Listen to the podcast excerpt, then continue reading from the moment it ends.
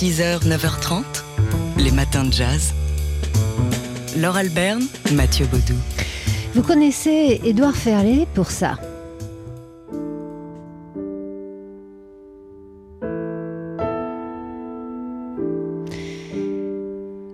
C'est-à-dire pour sa musique, Édouard Ferlet est pianiste, on l'avait euh, découvert notamment au, cœur du trio de Jean-Philippe Viret, c'est aussi le leader qu'on entend ici sous ma voix. Édouard Ferlet est également pédagogue et il vient de publier aux éditions Gérard Biodot une méthode d'apprentissage de la musique euh, en, en compagnie d'Émilie Moreau, qui est praticienne de shiatsu.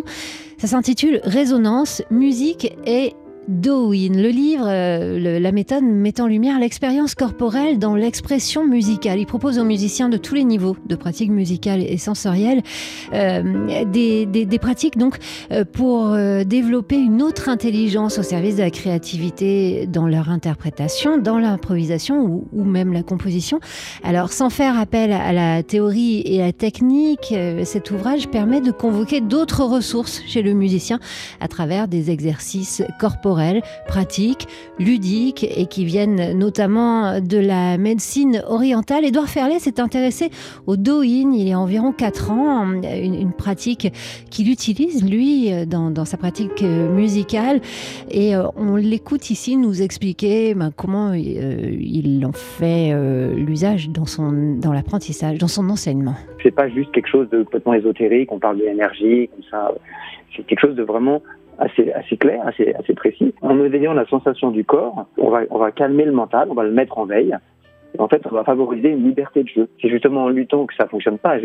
Si on lutte contre le mental, il va être d'autant plus fort et on va rester dans un, dans un contexte théorique. Et on sait très bien, on l'a tous vécu. On sait qu'il y a des moments où on ne contrôle plus, on sait, on sait pas ce qui se passe et c'est à ce moment-là que la magie arrive. Et après, on a envie de retrouver ces moments-là. Et ces moments-là, ils viennent pas euh, en claquant des doigts. Ils viennent euh, en les convoquant d'une certaine manière. Donc euh, voilà, il existe maintenant plein de, pratiques qui est important de faire quotidiennement pour qu'on puisse euh, mémoriser tout ça. Il y a une mémoire sensorielle en fait.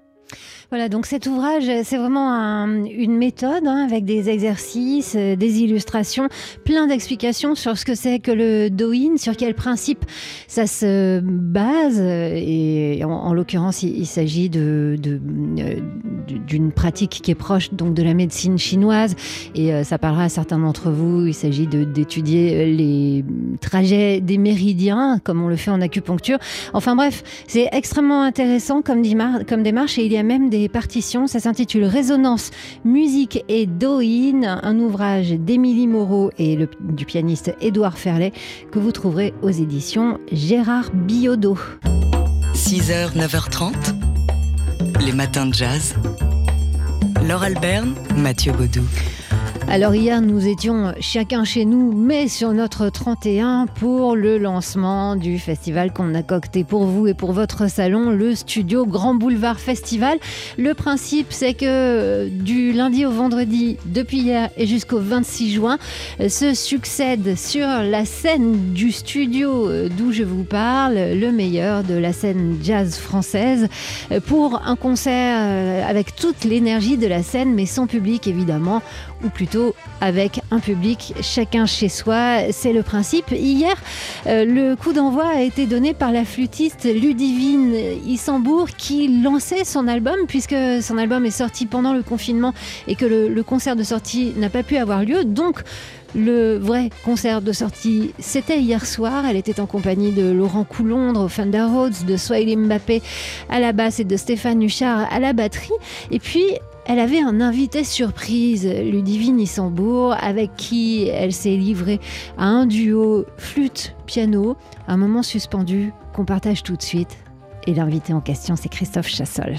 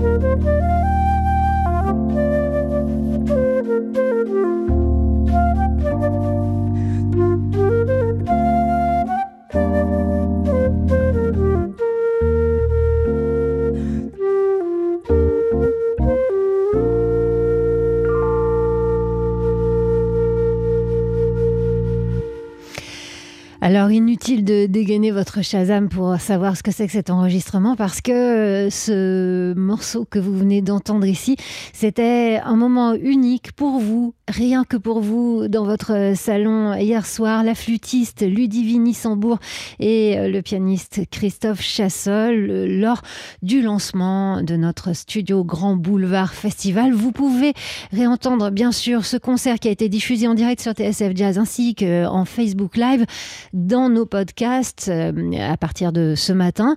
Ce soir, bah, ça continue bien sûr, puisque ce studio Grand Boulevard Festival, c'est jusqu'au 26 juin, et ça continue avec le trio du pianiste Eric Lénini qui sera euh, en compagnie du guitariste Rocky Gresset et du contrebassiste Thomas Bramery. Rendez-vous sur TSF Jazz à 20h. 6h, 9h30, les matins de jazz. Laure Alberne, Mathieu Baudou. Alors le studio d'où je vous parle en ce moment est plein d'instruments, d'instruments de musique et pas seulement de radio, euh, dont un Fender Rhodes son, dont s'est servi hier soir Laurent Coulondre pour accompagner la flûtiste Ludivine Issambourg. C'était en direct à partir de 20h sur TSF Jazz pour l'ouverture du studio Grand Boulevard Festival, ce festival euh, qu'on organise pour vous depuis le studio de TSF Jazz, festival sans public, à moins que le public, ça ne soit vous devant votre ordinateur, puisque les concerts qu'on vous propose chaque soir du lundi au vendredi jusqu'au 26 juin sont diffusés en Facebook Live et repris d'ailleurs euh, par euh, plein de festivals de jazz partenaires, festival annulé cet été et donc, voilà, le jazz vient à vous puisque vous ne pouvez pas aller à lui. Hier soir, c'était Ludivine Sambourg et ce soir, ce sera le pianiste Eric Lénini en compagnie du guitariste Rocky Gresset et du contrebassiste Thomas Bramery. Ils étaient venus ouvrir la saison dans le studio de TSF Jazz. C'était euh, lors d'une courte session musicale organisée déjà pour vous qu'on écoute tout de suite.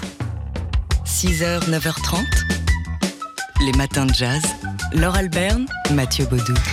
Alors qu'on fêtait la semaine dernière les 90 ans de Clint Eastwood, on vient d'apprendre la disparition de son grand complice musical, l'homme qui composait les musiques de ses films depuis les années 80, Lenny Niehaus. Les deux hommes s'étaient rencontrés à l'armée en 1953, où Lenny Niehaus jouait du jazz. Il était saxophoniste dans un bar dont s'occupait le soldat Eastwood sur une base militaire en Californie. Et le dimanche après-midi, euh, les deux avaient l'habitude de fréquenter le même club près de Santa Cruz. Lenny House était alors membre de l'orchestre de Stan Kenton, pour qui il a signé euh, une centaine d'arrangements, et il était donc tout naturel que, fidèle à cette amitié basée sur une passion commune pour le jazz, le Clint Eastwood réalisateur finisse par se tourner vers le Lenny House compositeur pour la musique de ses films. Alors, la collaboration la plus évidente, bien sûr, c'est euh, la musique du biopic consacré à Charlie Parker, Bird. Pour la musique du film, Lenny House a isolé les solos originaux du et puis il les a fait accompagner par des musiciens contemporains du film comme John Fadis ou Monty Alexander, Ray Brown ou Ron Carter et c'est lui aussi qui a enseigné pour l'écran des rudiments de saxophone à Forest Whitaker. Le film a notamment obtenu l'Oscar du meilleur son. Alors s'il était le compositeur attitré de Clint Eastwood, Lenny House a aussi travaillé avec d'autres réalisateurs pour le cinéma ainsi que pour la télé et notamment pour la présentatrice vedette Oprah Winfrey. Il est mort le 28 mai dernier, à l'âge de presque 91 ans. Il était né le 1er juin 1929. 6h, 9h30, les matins de jazz. Laure Alberne, Mathieu Baudou. Ce sont des faits qu'on évoque régulièrement dans les matins de jazz, mais qui n'est pas inutile de se remémorer pour mieux comprendre ce qui se passe en ce moment aux États-Unis depuis la mort de George Floyd la semaine dernière. Le quotidien Libération propose aujourd'hui une analyse de la fracture raciale, miroir des inégalités. Plusieurs décennies après la fin de la ségrégation, l'écart entre blanc et noir persiste, voire se creuse dans tous les domaines, économiquement et socialement. La communauté noire accuse un retard colossal sur l'Amérique blanche, en plus de subir de manière chronique les brutalités policières. De la santé au logement, de l'emploi à l'éducation, les Afro-Américains continuent de payer le prix du péché originel de la première puissance mondiale.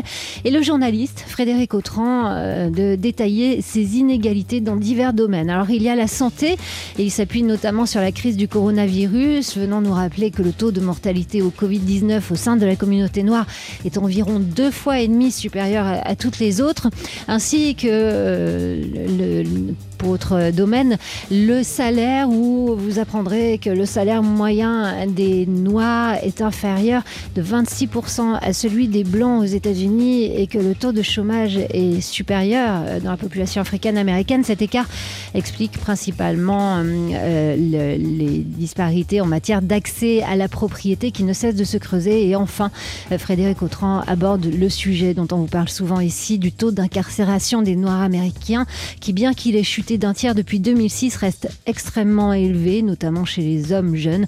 Un noir sur 20 de 35 à 39 ans était en prison en, en 2018.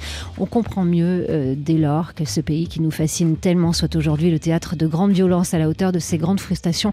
Vous pouvez vous plonger dans le Libération du jour pour mieux comprendre ça.